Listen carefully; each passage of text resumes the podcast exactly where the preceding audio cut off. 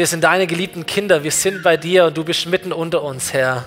Es ist mehr als Gefühl, es ist mehr als Emotion oder emotionale Schönheit. Du bist wirklich hier, dein Geist ist präsent in unserer Mitte. Und wir lieben es, Herr.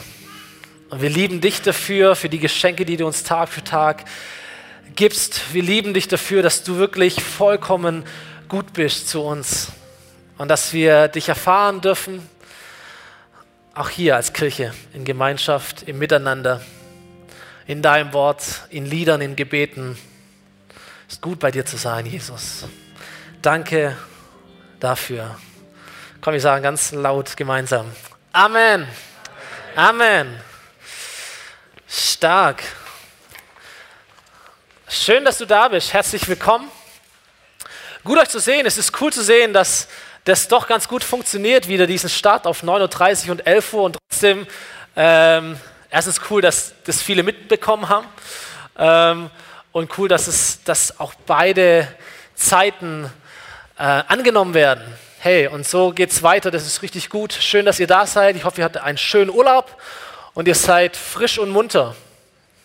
Ja? Geht soweit? Ja, gut, läuft.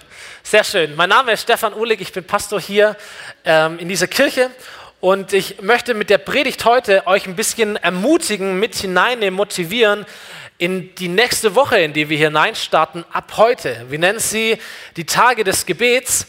Und äh, wenn du schon etwas länger hier in der Gemeinde bist, dann hast du ein bisschen mitbekommen, hoffentlich, dass das Gebet einen stärkeren Stellenwert für uns haben soll äh, als ganze Kirche. Wir haben dieses Jahr begonnen mit einer Predigtserie, die hieß Kreiszieher. Das war eine coole Zeit, äh, wo wir motiviert wurden zu beten. Wir haben in unseren Lebensgruppen einige Gebetsgruppen gestartet. Wir hatten die Tage des Gebets schon im März, haben ein Gebetsteam hier sonntags. Unser Wunsch, dass du Gott begegnest, ähm, wenn du hierher kommst. Die Gebetskarten hat Matthias schon erwähnt. Und es passieren so viele gute Geschichten. Manchmal muss ich Leute richtig ermutigen, zu sagen, Mensch, erzähl das doch mal jemand anders. Schreib es mal auf so eine Gebetskarte drauf, dass wir dafür danken können oder dass wir dafür beten äh, können. So Kirche heißt, wir, wir feiern gemeinsam und wir weinen gemeinsam. Und die Dinge, die Gott tut, die feiern wir und die Dinge, wo wir, wo wir uns wünschen, dass Gott eingreift, das bringen wir gemeinsam vor Gott. Das ist Familie, oder? Und das ist auch Kirche und Gemeinde. Und deswegen ist Gebet so wichtig. Und jetzt, heute, starten wir in eine neue Woche, zweite Runde Tage des Gebets. Und es ist kein Zufall, dass wir das diese Woche machen, sondern wir machen das ganz bewusst am Anfang eines neuen Jahres. Das Jahr fängt ja irgendwie immer zweimal an, einmal kalendarisch im Januar, aber vom Lebensgefühl her ist es eher der September, oder? Wenn so die Schule wieder anfängt und äh, oder dein Kind kommt in den Kindergarten oder jemand beginnt eine Arbeitsstelle, eine neue oder Amme macht ein FSJ. So, und eigentlich ist das so ein, so ein, so ein Neubeginn nach den Sommerferien. Ähm, und so ist es ja auch für uns in der Gemeinde. Die Lebensgruppen werden wieder starten in ein paar Wochen. Unsere Next Gen, Kinder-Jugendbereiche Bereiche werden starten nach den Ferien. Und vieles läuft so ein bisschen wieder an. Aber bevor all das wieder startet, wollen wir beten. Ist dieser Grundsatz, den wir verfolgen, dass wir glauben, wenn wir Gott das Erste in unserem Leben geben, dann sorgt er für den Rest. Es ist eine Verheißung, an die du glauben kannst. Wenn du Gott das Erste gibst, sorgt er für den Rest. Ähm, das gilt für deinen Tagesablauf, das gilt für unsere Finanzen, das gilt für unser Herz, das gilt äh, für die Orte, wo wir uns investieren und all diese Dinge. Wenn wir Gott das Erste geben, dann sorgt er sich um den Rest. Deswegen wollen wir Gott nicht irgendeinen Teil in der Gemeinde geben, sondern er soll den ersten Teil haben. Gott soll auch nicht irgendeinen Platz in meinem und in deinem Leben haben, er soll den ersten Platz haben. Amen. Er soll den ersten Platz in unserem Leben haben, damit er von dem ersten Platz aus alles beeinflussen und regieren und leiten kann, wie er das möchte. Und deswegen sind die Tage des Gebets am Anfang und auch morgens am Anfang eines neuen Tages wollen wir gemeinsam beten. Morgen Abend allerdings starten wir und dann von Dienstag bis Samstag eine Stunde in der Frühe. Ihr seht die Zettel auf euren Stühlen, nehmt sie mit, ähm, seid Teil dieser Tage. Entweder in deiner persönlichen Gebetszeit einfach, wie auch immer du das machst, jeden Tag sagst, okay, das ist der Schwerpunkt unserer Kirche, dafür beten wir, an welchem Ort du auch immer bist. Oder vielleicht trefft ihr euch schon als Lebensgruppen, als Kinder-Jugendgruppen. Dann könnt ihr das als Vorlage nehmen sagen, okay, wir nehmen uns nochmal Zeit und wir klicken uns mit ein in diese Tage. Aber den meisten Segen verheißt der Herr darauf, wenn die Geschwister zusammenkommen. So, deswegen heißt es in der Bibel, wenn zwei oder drei sich versammeln in meinen Namen, da bin ich, Jesus, mitten unter ihnen. Und deswegen ermutige ich dich einfach, diese Woche zu heiligen und zu nehmen und zu sagen, okay, ich plane mir das ein, vielleicht einen Tag, vielleicht zwei Tage, wie auch immer, vielleicht jeden Tag und du kommst einfach ähm, her und wir beten gemeinsam und wir suchen Gott gemeinsam und wir treten in der Fürbitte für bestimmte Dinge ein als ganze Kirche. Das ist so gut. Warum beten wir? Ich habe drei Gründe mir überlegt, warum wir das tun. Der erste Grund ist, wir beten, und das gilt übrigens als Kirche, aber auch für, für dein persönliches Leben heute. Wir beten, weil wir Dinge wollen, die wir allein nicht schaffen können. Es ist ganz wichtig, dass wir das irgendwann verstehen. Es gibt Dinge, die kannst du nicht allein schaffen. Wenn wir sagen als, als Kirche, wir, wir sind hier, damit Menschen Gott finden. Wir sind hier, um Menschen in diesen Prozess zu ermutigen und zu begleiten, dass sie Jesus kennenlernen und dass sie zu Hause erleben, dass sie ihr Potenzial entfalten und anfangen im Leben andere Menschen einen Unterschied zu machen, dann merken wir, da können wir uns vorbereiten und dann können wir Songs einstudieren und eine Predigt schreiben, aber es ist nicht alles. Es braucht diesen göttlichen Funke, der das alles in Flammen setzt. Und das hat mit Gebet zu tun, mit Offenheit für Gott zu tun. Ähm, jemand hatte mal gesagt, wenn eine Gemeinde nicht eine betende Gemeinde ist, dann ist sie eine Gemeinde, die ausdrückt, Gott, eigentlich brauchen wir dich nicht. Und da ist was dran, so hart es klingt, aber das, das gilt für unser Leben. Auch sagen, Mensch, wenn wir sagen, mein normales Leben, das kriege ich schon irgendwie hin, auch wenn mein Leben abhängig ist von Gott jeden Tag aufs Neue. Ähm, aber wenn du große Ziele hast und große Träume, und ich hoffe, du hast so etwas, große Hoffnungen, etwas, das du erreichen möchtest, das du sehen möchtest, dann, dann, dann brauchst du Gott dazu. Und dann treibt es dich hoffentlich ins Gebet, wenn du Dinge sehen willst, die du bisher noch nicht gesehen hast. Wenn du sagst, hey, ich möchte wirklich, ähm, dass, dass Menschen in meinem Umfeld zu Gott finden. Und ich möchte echt einen Unterschied machen an meinem Arbeitsplatz und, oder in meiner Schule, in meiner Klasse oder äh, was auch immer. Sagt, ich möchte so gern, dass, dass diese Person geheilt wird. Und du merkst, das sind nicht meine Worte und das ist auch nicht mein Tun. Ich brauche Gott und es treibt dich ins Gebet rein.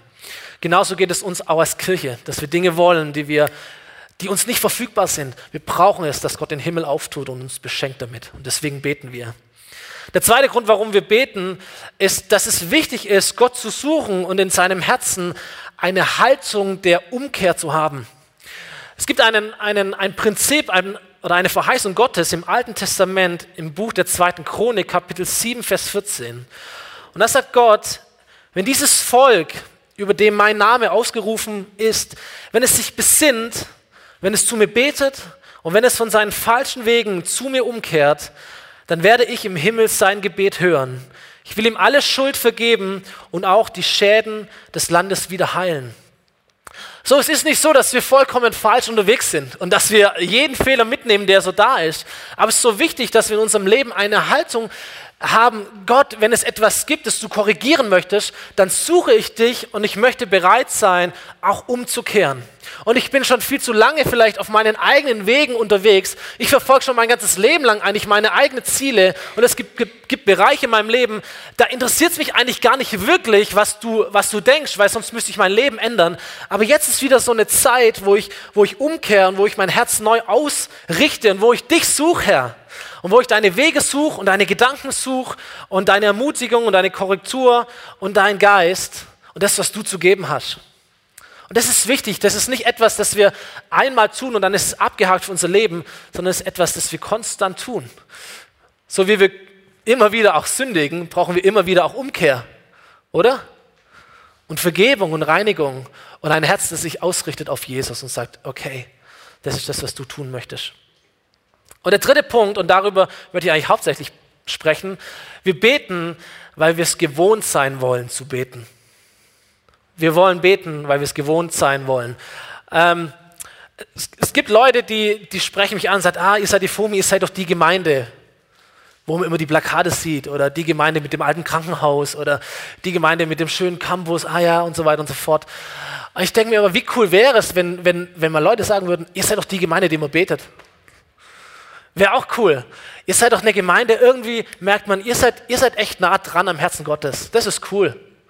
Ähm, das wäre doch super, oder? als, als, als Ziel, als Gemeinde oder auch für dich als Person, wenn Leute sagen, okay, ähm, du bist vielleicht manchmal komisch, aber irgendwie, du, du bist jemand, der lebt echt mit Jesus und man merkt, da ist eine Weisheit in dir und da ist eine, ähm, eine Überzeugung in dir und eine innere Stärke. Du bist eine Person, die betet. Jesus sagt einmal, mein Haus soll ein Haus des Gebets sein für alle Menschen.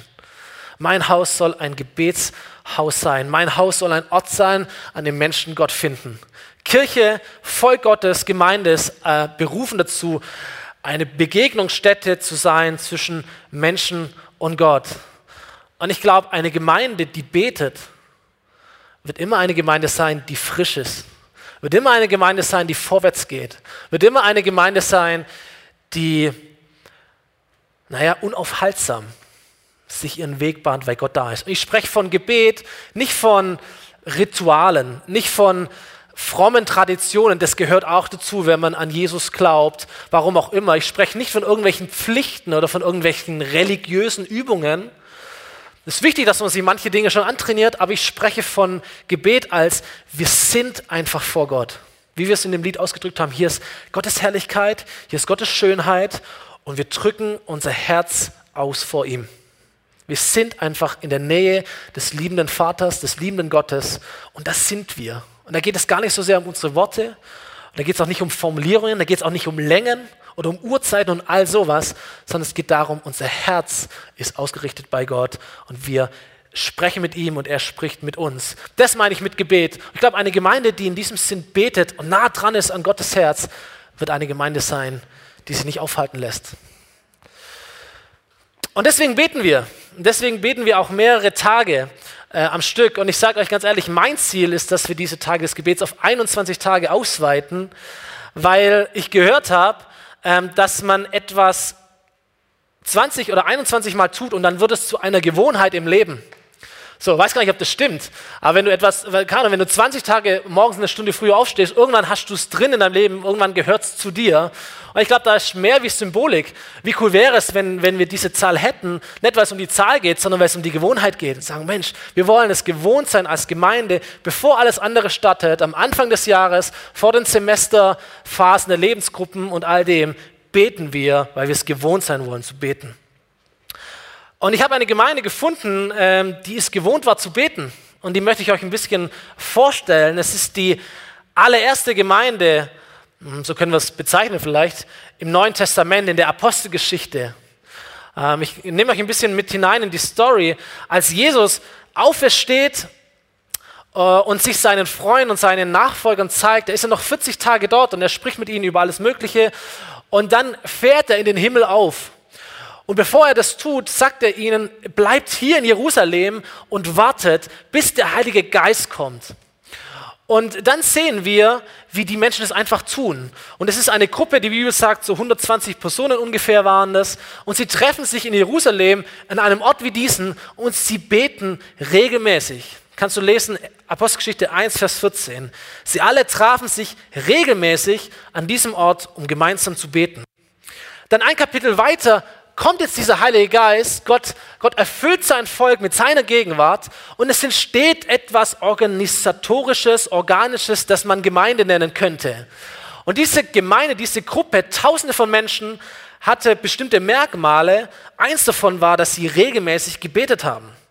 Apostelgeschichte 2, Vers 42. Alle, die zum Glauben an Jesus gefunden hatten, ließen sich regelmäßig von den Aposteln unterweisen und lebten in enger Gemeinschaft. Sie feierten das Abendmahl und beteten miteinander. Und dann merken wir, da waren Leute etwas gewohnt. Sie waren gewohnt zu beten, Gott zu suchen und mit Gott zu sprechen. Im Tempel, in ihren großen Versammlungen, aber auch in ihren, wie würden sagen, Lebensgruppen, in ihren, in ihren Privathäusern, dort, wo sie sich treffen. Wir beten, weil wir es gewohnt sind, zu beten. Und dann beginnt diese erste Gemeinde zu, zu, zu existieren, ähm, da zu sein, zu, zu handeln. Und das nächste Kapitel, Apostelgeschichte 3, fängt mit folgendem Vers an. An einem Nachmittag, also in dieser Anfangszeit, in dieser erwecklichen Anfangszeit, an einem Nachmittag gegen 3 Uhr gingen Petrus und Johannes zum Tempel. Petrus und Johannes waren ähm, Apostel, sie waren Leiter dieser ersten Kirche. Diese Leiter hatten zwei Aufgaben. Sie beteten und sie haben gepredigt. Das hat zu mir gesprochen. Sie beten und sie verkündigen. Ich meine, da waren Tausende von Menschen. Da gab es unglaublich viele Jobs, wie es halt in jeder Gemeinde so ist. Aber wir sagen, ey, wir sind hier und wir beten und wir predigen.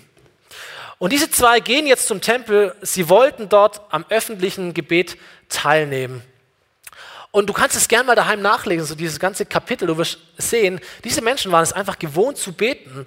Und das Gebet hat in ihnen, oder diese Nähe zu Gott hat in ihnen etwas gemacht. Sie waren sehr, sehr mutig, sie waren äh, unerschrocken, sie waren freimütig, sie waren glaubensvoll. Und während sie also zu dieser Gebetsversammlung gehen, ist meine Interpretation, waren sie schon längst im Gebet.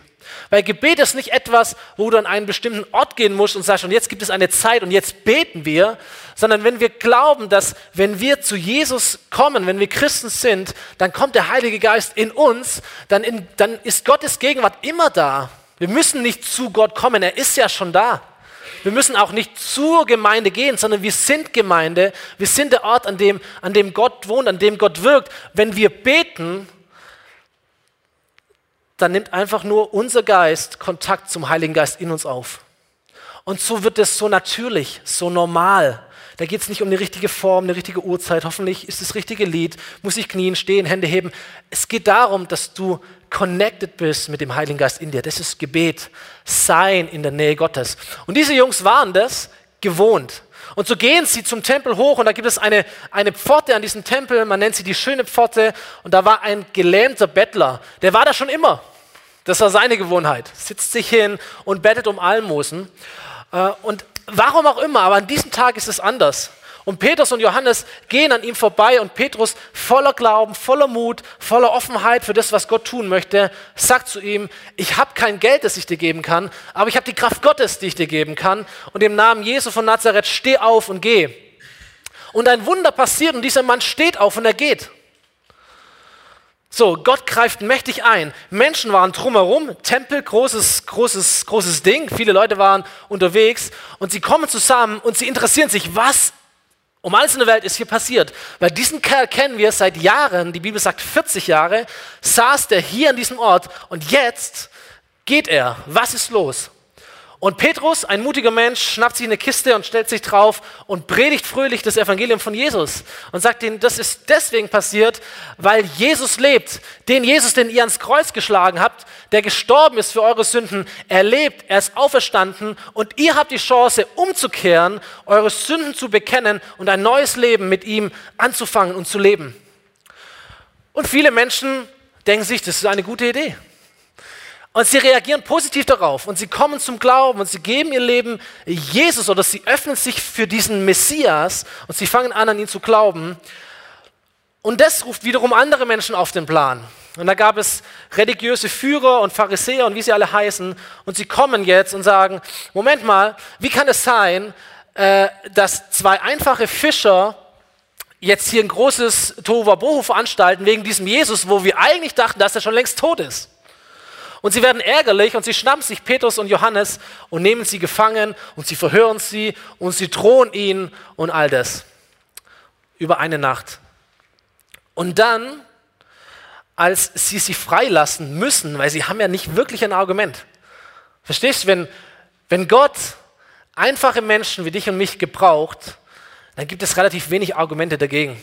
Wenn Gott ein Wunder tut und die Lahmen gehen, ja, was willst du denn machen? Ja, was willst du dagegen tun? Wie willst du das verheimlichen? Wie willst du das vertuschen? Wie willst du das so? Alles, was sie tun können, ist sie drohen und sagen, das macht ihr nie wieder. In anderen Worten vielleicht, keine Ahnung. Vielleicht gab es da noch ein paar Schläge. So, und als Petrus und Johannes dann aber freigelassen werden, gehen sie zurück zu ihrer Kirche oder Gruppe, wo auch immer. Und dann kommt die Gemeinde ins Spiel. Und diesen Text lese ich, ein bisschen längere Text, Apostelgeschichte 4, alles nach und nach ab Vers 23. Ihr dürft mitlesen. Kaum waren Petrus und Johannes frei, gingen sie zu den anderen Gläubigen und berichteten ihnen, was die obersten Priester und die führenden Männer des Volkes angedroht hatten. Da beteten alle gemeinsam zu Gott, Herr, du hast den Himmel und die Erde und das Meer erschaffen und dazu alles, was lebt. Es sind deine Worte, die unser Vater David, dein Diener, durch den Heiligen Geist gesprochen hat. Warum geraten die Völker in Aufruhr? Weshalb schmieden sie Pläne, die doch zu nichts führen? Die Mächtigen dieser Welt rebellieren. Sie verschwören sich gegen Gott und den König, den er wählt und eingesetzt hat. Und genau das ist in dieser Stadt geschehen. Sie haben sich verbündet. Herodes und Pontius Pilatus, Menschen aus anderen Völkern und ganz Israel. Sie sind eins geworden im Kampf gegen Jesus, dein heiligen Diener, den du als Retter zu uns gesandt hast. Doch sie erfüllten nur, was du in deiner Macht schon seit langem geplant und beschlossen hattest. Und nun, Herr, höre ihre Drohungen und hilf allen, die an dich glauben, deine Botschaft mutig und unerschrocken weiterzuzeigen. Zeig deine Macht. Und lass Heilungen, Zeichen und Wunder geschehen, wenn wir den Namen von Jesus, deinem heiligen Diener, anrufen. Als sie gebetet hatten, bebte die Erde an dem Ort, wo sie zusammengekommen waren. Sie wurden alle mit dem Heiligen Geist erfüllt und sie verkündeten furchtlos Gottes Botschaft. Cooles Gebetstreffen, oder? Coole Sache. Ähm, ich möchte anhand dieser Stelle streifen, fünf Merkmale streifen einer Gemeinde, die betet. Erstens, eine betende Gemeinde reagiert als erstes mit Gebet. Kaum waren Petrus und Johannes frei, gingen sie zu den anderen Gläubigen, berichteten, was ihnen angedroht wurde. Und da beratschlagten alle gemeinsam, was nun zu tun sei. Und da riefen sie die Ältesten der Gemeinde zusammen und baten um einen guten Tipp. Und da machen sie zum allererst ein Essen. Und Petrus und Johannes wuschen sich die Striemen ab und schliefen erst einmal. Oder ähm, dann baute man eine Flipchart auf und machte zwei Tabellen, Pro und Contra. Was ist zu tun? Was trauen wir uns zu? Was empfinden wir, was gut und richtig ist? All das lesen wir hier nicht, sondern Petrus und Johannes sagen, Leute, das ist passiert, das ist die Sachlage und das Erste, was sie tun, ist, sie beten. Das Erste, was sie tun, ist zu beten. Ich denke, es gibt so viele andere Reaktionen für diese Menschen und es hätte so viele andere Reaktionen gegeben, was sie hätten tun können. Und, und bei uns doch im eigenen Leben genauso. Da mag es Phasen geben, wow, Gott ist richtig powervoll da und yo, der, der, der Lahme geht, ein Riesenwunder, Menschen kommen zu glauben, total gute Sache. Und einen Tag später findest du dich im Gefängnis wieder und alles ist scheiße und alles ist kaputt und du weißt auch nicht mehr genau. So, so ist das Leben ja manchmal. Und das Erste, was sie tun, ist, sie beten. Sie beten. Es gibt so viele andere Reaktionen, aber sie beten als allererstes. Es ist nicht der letzte Strohhalm, das Gebet, nachdem sie greifen, wenn alles andere nicht funktioniert. Es ist die erste Antwort in ihrem Leben. Zweitens, eine betende Gemeinde kennt Gott und weiß, was sie möglich ist. Ich finde es so cool, wie sie ihr Gebet anfangen. Wenn wir beten, wenn ich bete, dann ist es oft, oh Herr, ja, du weißt, was passiert ist und du kennst die Situationen und es ist alles so schlimm und ich würde dich einfach bitten, dass du mir kurz helfen kannst und so.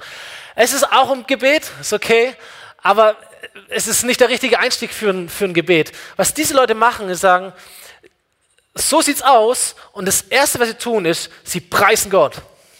Und sie machen Gottes Größe sichtbar. Sie sagen, Herr, du hast den Himmel geschaffen und du hast die Erde geschaffen und du hast alles geschaffen, was darin ist. Ich dir, mit so einer Einstellung gehst du deine Probleme anders an, wie wenn du zuerst die Probleme ausbreitest. Und wir machen oft den Fehler, dass wir im Gebet Gott die Probleme groß machen, anstatt unseren Problemen Gott groß machen. Und sagen, ja, es, es mag Dinge geben, die uns her herausfordern, die wirklich schwierig sind, aber eins kann ich dir versprechen, Gott ist immer noch mal größer. Gott hat immer noch mal eine Antwort, Gott hat immer noch mal eine Lösung, Gott hat immer noch mal Kraft für dich. Und deswegen, sie fangen an und sagen, Herr, als allererstes preisen wir dich. Wir kennen dich, wir wissen, was dir möglich ist und wir beginnen damit, dich groß zu machen und uns auch selber zu sagen, hey, Gott ist auf unserer Seite und dieser Gott ist kein kleiner Gott, er ist ein großer Gott. Er hat alles geschaffen. Es gibt keine Menschen, die, die gegen ihn ankommen würden. Es gibt niemanden, der seinen Plan durchkreuzen kann. Er hat alles gemacht. Er hat alles in der Hand. Und so wirst du anders beten können, wenn du so dein Gebet anfängst. Wir werden nächste Woche über das Vaterunser predigen. Auch da sehen wir, wie Jesus dieses Schema seinen, seinen Nachfolgern gibt. Wir preisen zuerst Gott und machen ihn groß. Dritter Punkt, eine betende Gemeinde versteht den Plan Gottes. Sie beten, Herr, du hast alles geschaffen, und dann zitieren sie eine Stelle aus dem Alten Testament im Gebet und sagen, warum geraten die Völker in Aufruhr? Weshalb schmieden sie Pläne, die doch zu nichts führen? Die Mächtigen dieser Welt rebellieren, sie verschwören sich gegen Gott und gegen den König, den er erwählt und eingesetzt hat. Und genau das, was vor paar tausend Jahren geschrieben wurde, genau das ist in dieser Stadt passiert. Sie haben sie alle verbündet, Herodes und Pontius Pilatus und Menschen aus anderen Völkern, ganz Israel. Sie sind eins geworden im Kampf gegen Jesus, deinen heiligen Diener, den du als Retter zu uns gesandt hast. Doch sie erfüllten nur, was du in deiner Macht schon seit langem geplant und beschlossen hattest. Und das ist hier kein Horoskop, das ist hier auch, da waren nicht Leute irgendwie hellseherisch begabt oder sonst irgendwelche Sachen, sondern es waren einfach Menschen, ähm, die beten. Weißt du, wenn du betest und wenn du Gott kennenlernst im Gebet, du fängst auch an, Gottes Gedanken zu verstehen. Du fängst auch an, Gottes Stimme ähm, hören zu können. Du fängst auch an, Gottes Stimme von anderen Stimmen unterscheiden zu können. All das, weil du es gewohnt bist zu beten, weil du ein Beter bist oder eine betende Gemeinde. Und ich glaube, es ist so wichtig, weil diese Welt, es passiert so viel, oder? In Deutschland passiert so viel, in unserer Welt ist so viel Bewegung, in unserem Leben ist so viel Bewegung. Es ist so wichtig zu wissen, Gott, was passiert hier eigentlich gerade? Ich kann zwar mit meinen Augen Dinge sehen, aber ich sehe ja nicht dahinter. Ich brauche einen, einen tieferen geistlichen Blick unter die Oberfläche. Gott, was gibt es jetzt zu tun? Und dazu brauchst du aber Gottes Reden, dazu brauchst du Gebet. Deswegen beten wir. Deswegen wollen wir es gewohnt sein zu beten, um nicht einfach mit der Masse so mitgespült zu werden und man macht halt das, was einem irgendwie logisch erscheint, sondern was man im besten Fall von Gott empfängt an Reden und sagt, okay, das ist dein Plan, das gehört zu deinem Plan. Ich dachte, meine Welt stürzt ein, aber es gehört zu deinem Plan. Alle Völker sind gegen uns, aber das gehört zu deinem Plan. Eine betende Gemeinde versteht diesen Plan Gottes. Jemand hat mal gesagt, Gebet ist dazu da, herauszufinden, was Gott tun will und ihn dann zu bitten, genau das zu tun. Das ist ein cooler Satz, kannst du dir aufschreiben. Gebet ist dazu da, herauszufinden, was Gott tun will und ihn dann zu bitten, yes, dein Reich komme, dein Wille geschehe, tu es. Vierter Punkt, eine betende Gemeinde füllt ihren Platz im Plan Gottes aus. Es ist cool, wenn du den Plan Gottes verstehst. Noch cooler ist, wenn du sagst, okay, und das werden wir jetzt tun, weil wir empfinden, das ist das, was wir tun sollten. Und so, jetzt fängt dieses Gebet erst richtig eigentlich an, finde ich. Sie sagen, okay, Gott, so sieht's aus, das ist die Lage, wir preisen dich, wir verstehen, okay, das gehört zu deinem Plan, den du hier ähm, vor uns ausbreitest. Und nun, und nun, Herr, höre ihre Drohungen und hilf allen, die an dich glauben, deine Botschaft mutig und unerschrocken weiterzusagen. Zeig deine Macht. Und lass Heilungen, Zeichen und Wunder geschehen, wenn wir den Namen von Jesus, deinen heiligen Diener, anrufen. Und ich finde, hier, hier merkst du so den Herzschlag dieser Kirche. Hier merkst du den Herzschlag dieser Kirche. Sie sagen, Herr, es gibt Menschen, die haben sich gegen uns verschworen und gegen dich versammelt und es ist alles nicht so einfach. Aber wir empfinden, es ist Teil deines Planes und was wir wollen ist, dass wir nicht zurückgehen, sondern wir wollen eigentlich genauso weitermachen wie bisher, aber wir bitten dich um noch mehr Mut, um noch mehr Freimütigkeit, um noch mehr Unerschrockenheit, weil wir wollen deinen Plan erfüllt sehen und wir wollen unseren Platz einnehmen und wir glauben daran, dass wir als deine Kinder dazu gesandt sind, dein Evangelium zu verkündigen und Zeichen und Wunder zu erleben und etwas zu tun, damit Menschen zu dir finden. Und Herr, so tu etwas Großes, tu Wunder, damit die Aufmerksamkeit der Leute auf das gerichtet ist, was wir ihnen zu sagen haben, nämlich deine Botschaft. Das ist ein cooles Gebet. Herr, tu etwas Großes in meiner Familie oder in meinem Arbeitsplatz, damit die Aufmerksamkeit der Leute auf das fällt, was ich ihnen zu sagen habe, nämlich deine Botschaft. Und das beten sie. Und ich finde es so stark. So wisst ihr, sie sagen, Gott, du sollst etwas Großes tun, aber nicht für mich, sondern für die anderen Menschen. Sie beten nicht um Schutz, sie beten um Mut. Sie beten um Heilung, aber nicht für sie, sondern für andere Menschen. Sie hätten auch sagen können, oh Herr, es ist alles gerade äh, spannend und schwierig. Bitte äh, hilf uns, schütz uns, dass niemand von uns entdeckt wird oder dass wir weise sind, was wir zu tun haben. Aber das spielt für sie scheinbar gar nicht so eine große Rolle. Sie sagen, Herr, wir wollen deinen, deinen Plan erfüllt sehen und unseren Platz einnehmen. Hilf uns dabei, von dir mutig und unerschrocken zu sprechen. Und tu Wunder und zeig dich noch mehr und noch größer. Der gelähmte Bettler, coole Sache, wir wollen mehr davon, Jesus. Wir wollen Mut und wir wollen einen offenen Himmel und wir wollen die Wunder und die Zeichen und all das, was du tust, damit Menschen erfahren, es gibt einen Gott, der kraftvoll ist und der dich liebt und zu dem du kommen kannst, so wie du bist. Ist das eine gute Sache? Stark. Stark. Es ist eine betende Gemeinde. Sie füllt ihren Platz aus. Sie versteht, es geht eigentlich nicht um mich. Es geht um den Auftrag. Es geht um den Platz, den es gilt auszufüllen. Ich habe äh, vor ein paar Wochen äh, eine, eine Predigt, ich glaube, ich habe es gar nicht gehört, ich habe nur das Zitat gelesen, aber es war schon gut. Äh, Pastor Chris Hodges aus Amerika hat ein, ein, eine Frage gestellt, die mich tief bewegt hat. Und ich gebe sie dir gerne mit. Er hat gesagt, wenn Gott all deine Gebete erhören würde, würde dein Leben oder die Welt verändert werden. So. Das kann man sich aufschreiben. Wenn Gott all deine Gebete erhören würde, die du betest, oder in der nächsten Woche, wenn Gott all unsere Gebete hören würde, was würde denn eigentlich passieren? Und ich habe mir gedacht, naja, ganz ehrlich, mir wird es ganz gut gehen und der Rest der Welt wird so bleiben, wie es halt ist. Vielleicht nicht alles, aber. Oder ist unser Herz oft. Was würde sich eigentlich verändern, wenn Gott meine Gebete erhören würde? Diese Frage bringt uns dazu nachzudenken, für was beten wir eigentlich? Und warum beten wir eigentlich? Und sind es unsere, unsere eigenen Nöte, unsere Bedürfnisse? Ist es nicht oft so, dass wir uns eigentlich um uns selber drehen und sagen, ah, wenn das und das noch cool wäre, ja, und wenn ich das noch hätte und wenn es da noch besser wäre und wenn ich da noch Gesundheit kriegen könnte und all das wäre schon richtig gut. Diese Gemeinde hat sich nicht um sich selber gedreht. Sie haben auch für sich gebetet, aber sie haben für sich gebetet, dass sie noch effektiver für Gott sind. Sie haben für sich gebetet, aber ihr Fokus war jemand anders. So für was betest du?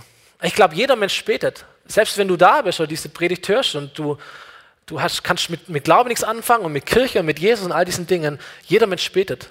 Es gibt Momente der Trauer und der Angst und der Sorge oder des Todes oder äh, Prüfungen und was auch immer.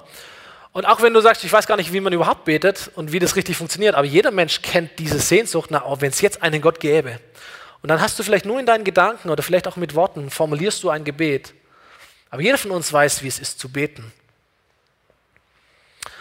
Wenn Gott all deine Gebete hören würde, würde es sich dein Leben oder würde es sich die Welt verändern. So, unsere Gebete sind Spiegelbilder unseres Herzens. Was uns wirklich am Herzen liegt, für das beten wir auch wirklich. Ein, wir können viele fromme Worte verlieren. Das können wir auch machen. Und wir können auch fröhlich bei jeder Gebetsfolie das alles durchbeten. Aber so tief in meinem Herzen, die Herzenswünsche, das sind unsere Herzensgebete. Und wenn Gott diese Gebete erhören würde, was würde passieren? Und dann merke ich, das ist nicht etwas, wo man sagt, ah ja, stimmt, ich mache es jetzt einfach anders. Ich nehme es mir jetzt einfach vor. Ich, ich merke, das ist etwas, da, da muss das Herz verändert werden. Das ist nicht eine, eine Disziplin, wo es, um, wo es um Übung geht oder wo es um, ähm, wo es um, okay, ich, ich strenge mich jetzt einfach an, dass ich jetzt so bete, sondern es hat mit meinem Herzen zu tun. Es hat damit zu tun, sagen, in meinem Herzen ist wirklich eine Haltung, Gott, du bist der Erste. Du hast den ersten Platz und dir gehört der erste Teil. Und als allererstes trachte ich nach deinem Reich. Und als allererstes ist mir wichtig, dass du zufrieden bist mit meinem Leben, weil ich weiß, wenn du der Erste bist, dann wird alles andere auch seinen Platz finden und du wirst für alles andere sorgen. Aber als allererstes ist mir wichtig, dass du zum Ziel kommst, Jesus. Und das ist eine, eine Herzenshaltung die fängt auch mit Gebet an. Sagen, oh Jesus, das hätte ich gern. So jemand wäre ich gern. So, das ist mein Gebet. Nachher vielleicht auch deins. So jemand wäre ich gern. Fünfter und letzter Punkt, und damit schließe ich, und damit schließt auch diese, hm, diese Geschichte oder dieser Einblick in diese Gemeinde. Eine betende Gemeinde ist eine Gemeinde, die voll mit Glauben, mit Heiligem Geist und mit Wunder ist. Ich finde es so cool, wie das, wie das endet. Als sie gebetet hatten, da bebte die Erde an dem Ort, wo sie zusammengekommen waren. Und sie wurden alle mit dem Heiligen Geist erfüllt und sie verkündeten furchtlos Gottes Botschaft. So, wir, wir, wir merken, der Heilige Geist ist auch nicht etwas, das du, das du einmal hast und dann passt es so, sondern sie wurden immer wieder mit dem Heiligen Geist erfüllt. Zwei Kapitel vorher ist nämlich der Heilige Geist erst gekommen. Da hat auch die Erde gewackelt und da waren die Feuerzungen und was auch immer. Und jetzt, sie beten wieder und wieder kommt der Heilige Geist. Und es ist so gut. Ich, ich wünsche dir so, dass du mit dem Heiligen Geist erfüllt bist. Es ist ein Gebet, das du jeden Tag sprechen kannst. Herr, auch heute brauche ich deinen Heiligen Geist. Auch heute muss ja nicht immer die Erde wackeln und all das, aber sagen, ey, ich brauche deinen Heiligen Geist. Ich muss voll sein mit deinem guten Leben, Jesus. Ich brauche diesen Fokus auf dich. Bitte füll mich neu. Das kannst du daheim vor deinem Bett äh, oder abends oder morgens, wann auch immer, vielleicht in diesen Tagen des Gebets jetzt machen. Sagen, Herr, wir brauchen deinen Heiligen Geist. Füll uns mit deinem Heiligen Geist auch heute wieder neu. Ich glaube, das ist eine zutiefst attraktive Gemeinde oder zutiefst attraktive Menschen. Vielleicht nicht äußerlich, keine Ahnung, aber sie verkündeten furchtlos Gottes Botschaft. Und sie gehen vorwärts. Sie machen einen Unterschied in ihrer Stadt, im Leben anderer Menschen, in einem Umfeld, das wesentlich schwieriger war, wie das, wo wir uns befinden, muss man auch mal ehrlich sagen. Sie machen einen riesen Unterschied. Eine Gemeinde, durch die Menschen Gott finden. So sieht's aus. Und das ist der Punkt. Deswegen gibt es diese Tage des Gebets. Deswegen ist es uns so wichtig zu sagen, ey, wir wollen wir wollen nicht beten, weil wir wissen, dass Gebet gut ist, sondern wir wollen beten, weil wir es gewohnt sind zu beten. Es soll eine Gewohnheit in unserem Herzen sein. Es ist nicht etwas, das wir uns, oh ja stimmt, ich könnte ja beten, sondern es soll etwas Natürliches sein. Wir sind es gewohnt zu beten und deswegen diese Tage des Gebets zu machen. So, man kann auch all das herunter oder andersrum drehen und auch persönlich machen. Wenn du sagst, ey, ich möchte eine Person sein, die auch so einen Glaubensmut hat, die nicht zurückzieht, wenn das Leben schwieriger wird, so, die so eine innere Stärke hat, so eine innere Überzeugung. Ich glaube, wenn du solche Menschen kennst, mutige Menschen, die, die furchtlos von Jesus erzählen, ich glaube, es sind auch immer Menschen, die beten. Ich kenne zumindest niemand anders, über den ich das sagen würde, und ich sage, naja, der betet aber auch nie und ist trotzdem furchtlos. Ich glaube, die furchtlosen Menschen, es sind Menschen, die auch beten, die Gott kennen. Die furchtlosen Gemeinden sind Gemeinden, die beten. Wenn du sagst, ich möchte eine Person sein, oh, ich möchte auch meinen Platz im Plan Gottes ausfüllen. Ich möchte auch verstehen, was der Plan Gottes überhaupt ist. Es sind Menschen, die beten. Es sind Menschen, die, die, die in Kontakt stehen mit Gott. Auch Gemeinden, die, die ihren Platz einnehmen, sind Gemeinden, die sind es gewohnt zu beten. Gebet ist wichtig. Wenn du eine Person sein möchtest, die, die Gott kennt und die weiß, was sie möglich ist, wenn wir Gemeinde sein wollen, die, die, die Gott kennt und die, die, die, die weiß, oh, wie groß ist unser Gott, sollten wir eine Gemeinde sein und es sollten wir Personen sein, die es gewohnt sind zu beten. Dass du dir immer wieder klar machst, wie groß ist mein Gott. Wie groß ist mein Gott? Wie stark ist er? Was ist ihm alles zuzutrauen? Er kann einfach alles. Und sein Herz schlägt für mich zu 100 Prozent. Bernd darf nach vorne kommen. Und wenn du eine, eine Person sein möchtest oder eine Gemeinde in eine Gemeinde sein möchtest oder wenn wir als Gemeinde eine Gemeinde sein möchten, die sagen, ey, es gibt viele Dinge, die wir tun können. Und du kannst deinen dein, dein Alltag damit verbringen, dein Leben damit verbringen, einfach nur Dinge zu tun. Aber eigentlich möchten wir Leute sein, die als allererstes beten, die mit Gebet als erstes reagieren dann ist es eine Gewohnheit, die du brauchst, zu beten. Wollen Leute sein, die es gewohnt sind, zu beten. Eine betende Gemeinde. Und deswegen gibt es diese Tage des Gebets. Für uns, vielleicht ist es ein Startpunkt für dich, ähm, vielleicht ist es eine Ermutigung für dich, vielleicht ist es eine, eine Anfeuerung für dich, was auch immer. Aber sie beginnen heute, okay? Komm, wir stehen mal gemeinsam auf. Wir geben Gott unsere Reaktion, unsere Antwort.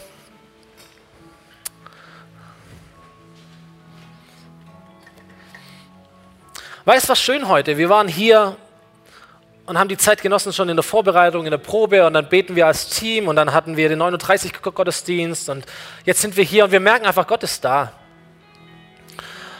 Und da, wo Gott da ist, da sind alle Dinge möglich. Wir haben nachher ein Gebetsteam. Wenn hier alles rum ist, kannst du nach vorne kommen. Matthias wird es nochmal erklären. Da werden Leute da sein, die für dich beten, die die ins Leben hineinsprechen, die dir vielleicht helfen, Dinge zu formulieren, die auf deinem Herzen sind, aber die nicht über die Lippen kommen, die dich vielleicht segnen für einen, für einen Schritt, der auf dich wartet, für eine neue Phase in deinem Leben, in die du vielleicht eintrittst und sagst, ey, wär, ich möchte einfach in dem Segen Gottes gehen. Dann werden da Leute da sein. Ähm, aber das, was ich jetzt machen möchte, das Gebet, das ich sprechen möchte, das ist ein Gebet, dass wenn du da bist und sagst, ey, ich, ich merk einfach, wie wir es vielleicht gesungen haben, ich habe Gott echt vermisst. Ich vermisse diese Nähe Gottes in meinem Leben. Es ist nicht der Punkt, du sagst, naja, beten sollten wir alle mehr, dann kann jetzt jeder hier die Hand heben. Das ist einfach. Fühle ich mich gut als Prediger, aber es ist nicht das in der Sache. Aber wenn du sagst, Mensch, ich habe wirklich, ich, ich, ich, ich vermisse Gott, ich vermisse diesen Zugang zu Gott.